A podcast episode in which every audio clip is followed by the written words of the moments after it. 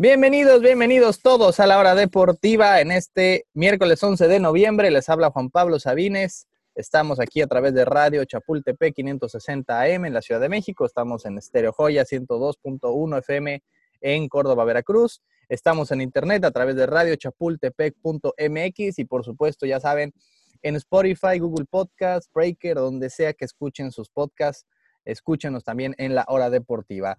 Nuestro programa de hoy totalmente dedicado a la NFL, amigas y amigos, y para ello le doy la bienvenida, porque hoy nos va a estar acompañando en todo el programa, a Dani Cancino, quien ya lo hemos tenido aquí antes, pero ahora sí lo vamos a tener por completo, prácticamente toda la hora aquí para hablar de pura NFL. Dani, ¿cómo te encuentras? Hola Juan, muy bien, espero que tú igual, al igual que todos quienes nos están escuchando, ¿sí? Hoy vamos a hablar de la NFL, estamos ya a media temporada y vamos a traer las predicciones y vamos a hacer un análisis de cómo creemos que va a ir la tendencia de la postemporada, porque precisamente quizá por esta cuestión del COVID, las localidades no han empezado, es algo que estábamos hablando, y está muy, muy peleado todavía quiénes van a jugarse el puesto para pasar a playoffs. Sí, recordemos, amigas y amigos, que este año el formato de, playoffs cambió para siempre. Ahora son tres comodines o lo que es lo mismo, solamente un equipo en cada conferencia va a tener la semana de descanso. Antes eran dos, es decir, había un poquito más de margen de error y por los últimos años han tenido mucha importancia porque precisamente puros equipos que han tenido semana de descanso han llegado al Super Bowl. Me parece que el último que vino desde el comodín al Super Bowl fueron los Ravens en 2012, si no recuerdo mal. Eh, fue el último equipo que, ya no digan que fue comodín, que jugó en la semana de comodines y que llegó al Super Bowl. Así que evidentemente es muy importante tener esa semana de descanso. Antes eran, eran cuatro equipos en total, ahora solo dos. Así que en este especial de NFL de este miércoles 11 vamos a hablar del panorama de playoffs de cada conferencia, quién creemos que va a quedarse con el número uno de la, de la americana, de la nacional, los campeones divisionales, los comodines, los que se van a quedar fuera. Vamos a hablar de todo ello. Vamos a hablar también de varios corebacks, qué hacer con por ejemplo, Sam Darnold, con Drew Locke, con Cam Newton, con Jimmy G, muchos corebacks que están como en el limbo, a la deriva, sin saber exactamente si van a seguir o no con sus equipos o si todavía van a tener un trabajo en la NFL. Y también vamos a hablar, vamos a dedicarle unos minutos a la situación actual de los Patriotas de Nueva Inglaterra, tanto actual como a futuro. ¿Qué, qué tendría que hacer Belichick? ¿Qué tendrían que hacer con Cam Newton? Vamos a dedicarle unos minutos a los Patriotas aquí también en la hora deportiva. Les recuerdo que estamos en Facebook y en Instagram la hora deportiva. Y bueno, demos inicio, mis amigas y amigos, con el panorama de postemporada. Les recuerdo, ya van nueve semanas de 17. Y bueno, antes, antes de empezar, creo que Dani querías dar una, una posible noticia, un rumor que se está cocinando ahí en, la, en las oficinas del NFL. Sí, ayer aprobaron los dueños que en caso hipotético de que se tenga que suspender partidos por esta situación del COVID, podrían incluso meter a un comodín más. Estamos hablando de cuatro campeones divisionales, cuatro comodines y hacer una postemporada de ocho equipos, prácticamente cuartos de final, semifinal y final, ¿no? En términos futbolísticos, lo cual cambiaría mucho el panorama porque imagínate, como tú estás comentando, de ser dos equipos por conferencia que descansan primera semana, ahora solo uno, lo cual hace la pelea más competitiva, eh, perderías esa, esa ventaja, ¿no? Claro que es por, por esta cuestión sanitaria, pero todavía daría más posibilidad, yo creo, a que un octavo lugar pudiera eliminarse el primero. Más en, eh, con la cuestión de que no hay aficionados en las gradas o no al 100%, y son estadios neutrales prácticamente, así que la cuestión climatológica sería el factor primordial para los equipos del norte, ¿no? Sí, realmente, eh, básicamente la localidad no existe. Digamos, hay algo de gente, eh, pero al menos de la mitad y no en todos lados. Así que, pues sí, básicamente es, son puros estadios neutrales y a menos que, digamos, a los Rams o a los Bocaneros les toque jugar en Green Bay en enero, pues realmente eh, va a ser una cuestión totalmente neutral. No suena descabellado la situación de, de los eh, de los ampliar el, formato de, postemporada, solamente si se llegaran, ojo, a cancelar algunos partidos de, temporada regular, pero eh, digo, no suena descabellado porque al fin y al cabo lo hicieron en las grandes ligas, que ampliaron la, la postemporada, en la NBA también hicieron como un partido de comodín, en la, en la MLS también lo están haciendo.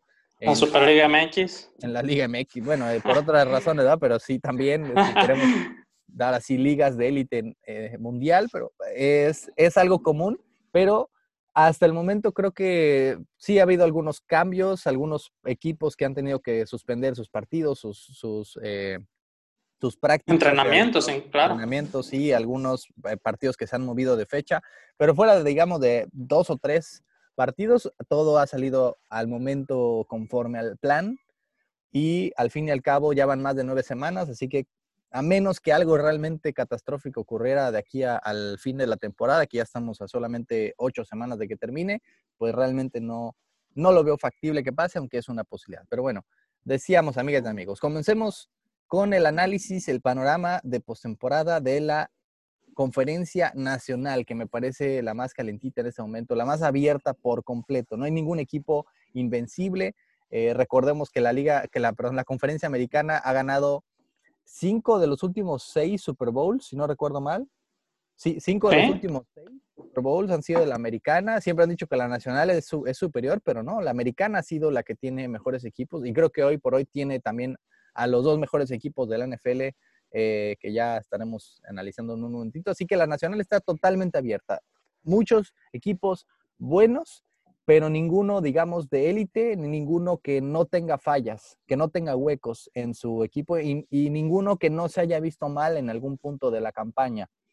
La pregunta es, Dani, para ti, y yo sé que es muy difícil esta pregunta, pero ¿quién se ve como el favorito para quedarse con ese único, eh, la única semana de descanso, con el primer sembrado general de toda la conferencia nacional?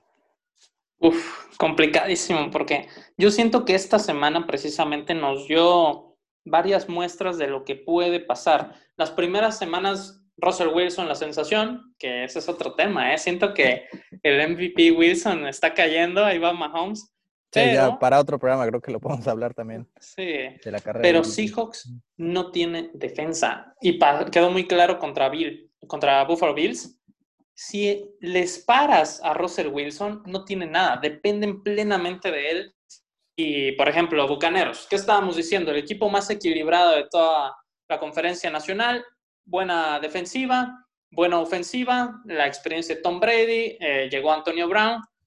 ¿Y qué exhibición les dio Nueva Orleans? No, no, no, o sea, está muy complicado. Packers ya perdió dos partidos. Como tú dices, no hay un equipo claro ni dos claros, diría yo, como si hay esa diferencia en la nacional, pero me la voy a jugar con, con los Packers. Yo creo que Packers va a ser el equipo sembrado número uno de la conferencia nacional. Está mejor equilibrado que las temporadas pasadas. Aaron Rodgers está motivado. Ya se fue Mike McCarthy y les fue echar la sala a los vaqueros. Tienen un buen coach en el floor. Y me parece que también por la competencia que tienen, eh, me parece más competitiva la división sur de la Nacional, donde está Santos y Bucaneros, y Falcons está jugando mejor, Carolina no es un mal equipo. Yo siento que Green Bay sí se va a separar de los de su división y va a quedarse con esa primera plaza. A ver, veamos el calendario restante de Green Bay, que tiene marca de 6 y 2, es decir, le faltan 8 partidos. Muchos de ellos totalmente ganables. Justamente este fin ante los Jaguars, favoritos. Ganable, sí. mil puntos. Eh, de ahí visitan Indianapolis. De ahí reciben a Chicago. De ahí reciben a Filadelfia. Híjole, esos partidos, ojo, los Packers, tanto el año pasado como este, hemos visto una marca clara. Es un buen equipo. Aaron Rodgers juega, ha jugado un, un mejor nivel estos últimos dos años de lo que creo que le vimos en 2017, 18, 19, que es que, perdón, 2017, 18, que sí había bajado su nivel. Eh, creo que estos dos últimos años, pues ya nos quedó claro que sigue estando en la élite. Eh, es un buen equipo, ni excelente ni malo. Es un buen equipo de postemporada. El año pasado estuvieron con marca de 13 y 3 al fin y al cabo, pero hay una manera muy clara de ganar la Green Bay que es ser físico, que es detener el ataque terrestre, llegarle a Aaron Rodgers y simplemente no, me parece que no tienen con qué competir cuando el partido se torna físico, como se volvió ante Minnesota el, hace un par de semanas, como se volvió ante Etapa B, como lo hicieron los, los 49ers dos veces el año pasado, porque además no solamente vencen a Green Bay, sino, no solamente saben ganarles, sino los aplastan. sí, cuando pierden. cuando pierden, pierden por, por paliza.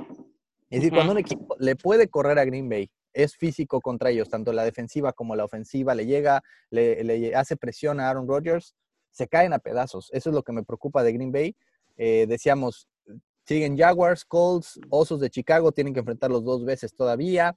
Águilas de Filadelfia, que creo que van a mejorar.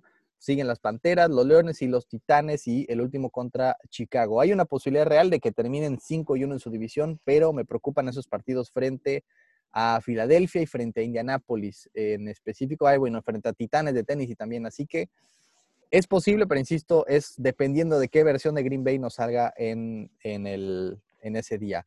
Eh, pero Yo creo que va a perder uno, ¿eh? Nada más. ¿Uno? de, los que restan, no sé contra quién. Yo siento que puede ser entre Titanes y entre Colts pero al mucho creo que pierde uno. Me parece mejor equipo que los demás. Chicago viene a la baja, definitivamente. Se está cayendo la mentira de Chicago. Águilas va a mejorar, pero no va a ganarle a Green Bay. Leones va a perder como un Green Bay. Panteras también. Es que el calendario es lo que va a ayudar a Green Bay a ser uno. Porque como tú dices, no es ni el mejor equipo, porque realmente hay más talento en Tampa Bay, hay más talento en New Orleans, hay más talento incluso en, en la división del Pacífico, ¿no? La oeste pero yo siento que el factor calendario va a ayudar a Green Bay a quedar en primer lugar. Y tener un poquito, digamos, de menos presión en tu propia división, porque al fin y al cabo sentir eh, que no tienes asegurada la división hasta el final, pues es, digamos, lo primordial y después ya buscar el sembrado número uno. Habiendo dicho eso, hablando de calendario, creo que está un poquito más sencillo el de los Santos de Nueva Orleans. Ojo, ojo con los Saints de Nueva Orleans. Viene Green perdón, viene San Francisco, Atlanta un par de veces, Denver. Eh, después los vikingos ya en la penúltima jornada, que tal vez ya lleguen eliminados, y los Panteras que tal vez ya también estén eliminados. Los dos que me preocupan son visitando Filadelfia y recibiendo a los Chiefs, que va a ser un partidazo. Los Saints, al fin y al cabo, eh, van, llevan cinco victorias seguidas y en muchos de esos partidos, digamos, salvo el del domingo pasado, en todos esos partidos se habían visto mal.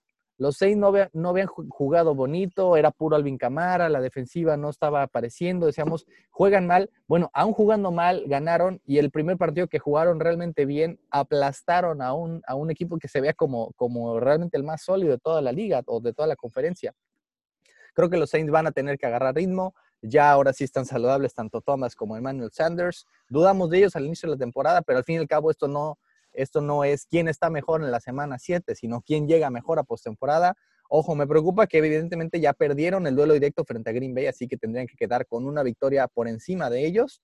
Creo que Green Bay pierde dos o tres veces en lo que resta el calendario y creo que los Saints se llevan el sembrado número uno. Ahora vamos eh, a hablar de otros equipos. ¿Por qué no? ¿Por qué Seattle, que actualmente es el sembrado número uno, por qué crees que Seattle no se quede con el, con el sembrado uno de la, de la conferencia al final de la temporada? No, no tiene defensa. Es un equipo que le hacen más de 30 puntos por partido. Y vamos a lo mismo, le, das presión a Russell Wilson. Bueno, tiene un buen cuerpo de receptores en Lockett y en Metcalf, que está jugando impresionante, pero tampoco tienen juego terrestre. Están abusando demasiado de Russell Wilson. Y ojo que esa división está a nada, ¿eh? Porque Cardinals solo tiene una derrota más que Seattle y Rams también, y faltan esos enfrentamientos divisionales. Y yo creo que al menos eh, los Rams y los Cardinals le pueden quitar esos partidos. Y yo creo que también contra Packers, contra Saints, contra Bucaneros, no están en el mismo nivel de equilibrio que esos equipos. Entonces, yo siento que muchos van a estudiar lo que pasó precisamente en Buffalo. Todos los equipos yo creo que están todos los coaches estudiando qué pasó ahí y me parece que va a ser un equipo fácil de, de encontrarle la forma. Claro que Russell Wilson tampoco va a tener un partido como el de Buffalo Bill, Bills todas las semanas. Cuatro pérdidas de balón, ¿no? Mm. Exactamente, fue su peor partido hasta la fecha y no se va a repetir, pero lo están obligando a lanzar mucho, entonces la posibilidad de que siga también tirando intercepciones aumenta porque están abusando de él. Y yo siento que cuando en un equipo y más en un deporte como el americano, donde están el equipo defensivo, los equipos especiales, la ofensiva, depender de un solo jugador no, no te lleva a mucho, la verdad. Sí, bueno, de hecho, en, una teoría que yo tengo es, en ningún deporte, eh, si tienes al mejor jugador o tal vez a uno de los tres mejores jugadores del mundo, en ningún deporte, la mejor estrategia es decir, ¿sabes qué? Como tenemos al mejor, que haga magia todos los partidos y que nos saque adelante. Porque un día va a despertarse con el, pie izquierdo. Es imposible que te anote cinco touchdowns e intercepciones cada partido. Eh, llámese ese jugador LeBron James o se llame Cristiano Ronaldo o se llame Russell Wilson. Nunca es una buena estrategia. Es básicamente lo que es, es Wilson para los Seahawks. Por eso, ya lo hablaremos después, pero el jugador más valioso, no sé si el mejor, pero el más valioso para su equipo sin duda para mí Russell Wilson porque casi, casi, casi cualquier otro coreback en ese equipo y están últimos de su división y con él es que han ganado varios partidos jugando magistralmente, pero no es algo que puedas mantener semana tras semana. Vimos, tuvo, dos malos partidos, significaron dos derrotas para Seattle. Vienen duelos durísimos, todavía le quedan dos frente a los Rams, incluyendo este fin de semana, visitando a Filadelfia, durísimo. Eh, y eh, otro más frente a los Cardenales también, que ya vimos que les pueden ganar a jugar al tú por tú, así que dificilísimo para Seattle, no tiene línea ofensiva, no tiene juego corredor y su, su defensiva en cuanto a yardas ha sido mala históricamente, ha sido una de las peores defensivas históricamente, es una cuestión realmente eh, preocupante a mi parecer. ¿Y qué pasa, Dani, con los Bucaneros? ¿Tienen alguna chance de, de, ser todavía el sembrado número uno o crees que ya se les fueron el domingo por la noche? Yo creo que se les fue el domingo, porque además perdió ya dos veces contra Santos. Entonces, en el hipotético caso de un empate en el récord, evidentemente Santos gana la división. Y no sé, no me está gustando esta cuestión de, de los de perdón, de Bucaneros, que el coach Arians le ha hecho dos veces la culpa a Brady cuando han perdido. Entonces, eso está como, a ver, es el mejor quarterback de toda la historia y él es el único culpable. Tom Brady es inhumano para mí lo que hace. Este partido definitivamente, yo creo que es su peor partido colectiva e individualmente, ¿no? Nunca había perdido por más de 31 puntos, este no, fueron 35. en cuanto a diferencia de puntos, es el peor partido de su carrera. Sí, 35 puntos, el cero pases de touchdown, tres intercepciones, pero bueno, tiene 43 años, no puede... Y, y vamos con lo que dices de Wilson, no pueden hacer magia todos los fines de semana, tiene mucho mejor equipo que Wilson, sí, pero no sé, hay algo que no, no me gusta cómo está esta cuestión entre el coach Tom Brady y esas dos derrotas divisionales contra Santos perdieron. Y es muchísimo mejor coach también Sean Payton que Arians. Entonces, no, yo siento que ya fue por ahí la esperanza de ganar incluso su división, ya mucho menos de ser sembrado número uno. Y creo que ese fue el principal problema de los Bucaneros. Más allá de que hayan perdido por un punto por 35, esa derrota frente a los Saints los deja prácticamente eh, seguro comodín, ¿no? Entonces, tendrían que ser visitantes todos los playoffs, tendrían que ganar tres partidos de visitante en postemporada para llegar al Super Bowl, algo que que Brady de hecho nunca ha hecho en su carrera. Claro, muy, muy pocas veces le tocó jugar dos partidos de, eh, visitante en postemporada, pero no es algo que, en su carrera haya, haya, ganado dos partidos de visitante. Tendría que ganar tres seguidos para llegar al Super Bowl y seguramente sería, ojo, un equipo de calor visitando seguramente a Filadelfia, que no va a ser nada fácil, un coach ganador Super Bowl. De ahí por, probablemente visitaría a Green Bay o a los Santos de Nueva Orleans, nada fácil, y después visitando tal vez a Seattle, en absoluto sería fácil eh, ganar esos tres partidos, que creo que es, digamos, lo más importante de Tampa Bay, más allá de qué es lo que estuvo, de quién es la culpa, es en cuanto al panorama, se les fue, se les fue básicamente eh, el, toda oportunidad de ser campeones divisionales. Primera vez que blanquean a Brady en, divisionales. Primera sí. Sí, bueno, que también históricamente los Jets, Buffalo antes. No, que es lo que muchos le achacan a Brady, ¿no? Pero también yo creo que llegar a nueve Super Bowls no es cosa menor. No, claro, o sea, obviamente no es, no es lo mismo los Saints que los Jets, Delfines y Bills de los últimos 20 años. Así que bueno, vámonos rápido, rápido al, al panorama de la conferencia. A ver, ah, te digo los, los que actualmente están en primer lugar de su, de su división y me dices si crees que quedan en, en ese lugar al final de la temporada, ¿va? A ver, en el Va. este, las Águilas de Filadelfia, actualmente Sí. con ventaja de partido y medio. Sí, estoy sí, de la-. Estoy de acuerdo, estoy de acuerdo. Creo que las Águilas no son tan mal equipo. Creo que es más las lesiones y que sí es claramente el mejor equipo de esa división y que inclusive podría ganar un partido de playoffs. ¿eh? puede ser, ¿eh? Incluso sí. En el oeste, Seattle. Apenas un No. juego arriba de, Arizona y de los Rams, ¿no? ¿Quién, quién queda No. como campeón divisional? Yo digo que los Rams. Yo creo que los Rams, ¿eh? Híjole. Para mí yo creo que sí se lo queda Seattle al fin y al cabo, pero va a ser cardíaco. Y que tanto Cardinals como tal vez Rams lleguen a postemporada, y yo creo que los 49ers ya podemos descartarlos. Sí. El norte, Green Bay o algún sustito por ahí de, de alguien más. No, pues ya No, que Green. Bay es el, es el número Green uno Bay de Barcelona. Y en el sur, los Saints, ¿no? Creo que estamos de acuerdo. Sí, totalmente. Así que al momento, al momento, los cuatro, perdón, los tres comodines serían eh, Tampa Bay, Arizona y los Rams. Esos serían los tres comodines. ¿Crees que esos tres se mantengan? Mm, sí, van a ser esos tres. Porque Bears va a la baja y bueno, del este, Washington, Dallas, por favor. No, sí, esos tres se quedan. Rams, Cardinals y Bucaneros. Bueno, en tu caso sería más bien Rams como campeones y Seattle como Ah, perdón, comodín, sí, ¿no? perdón. Exactamente, sí. Seattle sería mi comodín. Exactamente. Yo creo que por ahí podrían los vikingos darle un sustito a los Rams. Creo que pasa Arizona, pasa Tampa Bay como, como comodín. Y a ver si los vikingos le dan un sustito, un sustito al final de la campaña a los, a los carneros de Los Ángeles. Eso es creo que, digamos, para ponerle un poquito de, De sabor. de sabor a- al final de la campaña. Vámonos con la americana rápidamente, amigas y amigos. Actualmente el primer lugar de toda la conferencia, pues es el único equipo invicto de la NFL, los Steelers de Pittsburgh.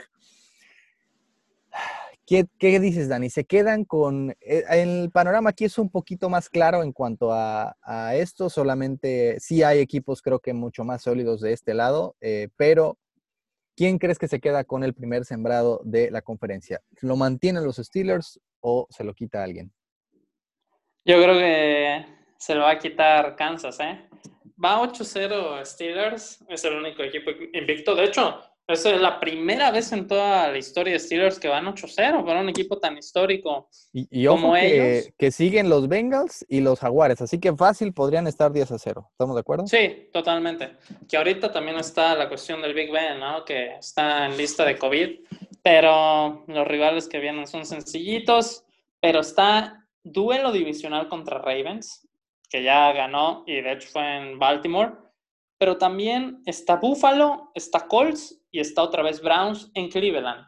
Yo siento que es un cierre difícil para Pittsburgh y me parece que por el contrario, Chiefs, bueno, a pesar de que le costó ganarle un poco a Carolina, va a la alza, tienen al mejor jugador de la liga, que es Patrick Mahomes para mí, me parece todavía un mejor coach Andy Reid que Tomlin, yo creo que Kansas City se queda con el primer lugar de la americana. Y un calendario, eh, digamos, fuera de un par de partidos muy buenos frente a Bucaneros y frente a los Saints. Sí, Podrían acabar 14 y 2 el año fácilmente los Chiefs, eh, que muchos están diciendo después de esa derrota contra los Raiders, no, no son el mismo que, equipo que pensamos, pero bueno, o sea, obviamente, obviamente este año es muy inconsistente, hemos visto mucha, muy poca solidez, muchas inconsistencias en general, no hubo campamento de verano, es decir, era lógico que iba a haber inconsistencias en los equipos, con todo y todo, el más consistente, para mi parecer, sí han sido los Chiefs, eh, los Steelers, al fin y al cabo, varias de sus victorias han sido apenitas frente a malos equipos, como ahora Exactamente. frente a los vaqueros, apenitas. eh, los titanes casi le dieron la vuelta. Apenas, recordemos que apenas al principio del año le pudieron ganar a los Tejanos, apenas le pudieron ganar a los, a los Broncos. Así que Ravens tuvo una patada de ganarles, ¿no? sí, y eh, por lo general los Steelers y Ravens eh, dividen sus enfrentamientos en el año, ¿no? Es muy difícil, es muy raro ver que un equipo gane, que barre, barre al, barra al otro, a su rival acérrimo. Así que sí creo que van a perder dos o tres en lo que resta del año y que los Chiefs se quedan con el primer lugar de la conferencia. Creo que estamos de acuerdo. Ahora vámonos con los campeones divisionales. Eh, al momento, los equipos que van de líderes de su división, te los digo y analizamos si se quedan en ese lugar al fin del año o no va. Los Chiefs, ya estamos de acuerdo los dos que, que se quedan con el oeste. Sí. Los Steelers se quedan con el norte. Sí, se van a quedar con el norte. Híjole, yo, yo creo que el Baltimore le da la vuelta a esto.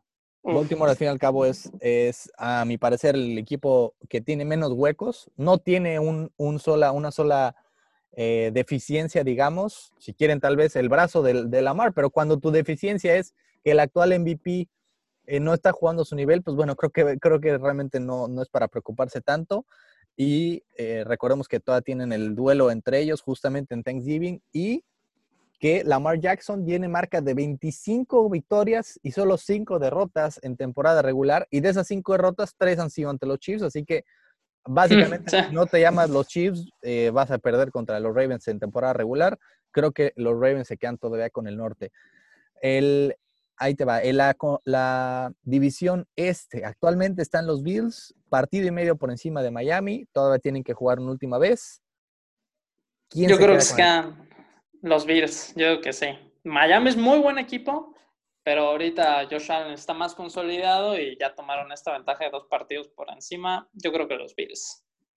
Ojo con los siguientes partidos de Miami, que son, lleva de racha de cuatro victorias seguidas. Y va, le toca jugar frente a Chargers, Broncos, Jets y los Bengalís. Muy ganables todos. Muy ganables los siguientes cuatro. De ahí sigue Kansas City. De ahí siguen los Pats en Miami, que recordemos que le cuestan muchísimo jugar ahí por alguna razón. Raiders, que podría ser un muy buen duelo de, por el comodín. Y justamente la última semana visitan a Buffalo.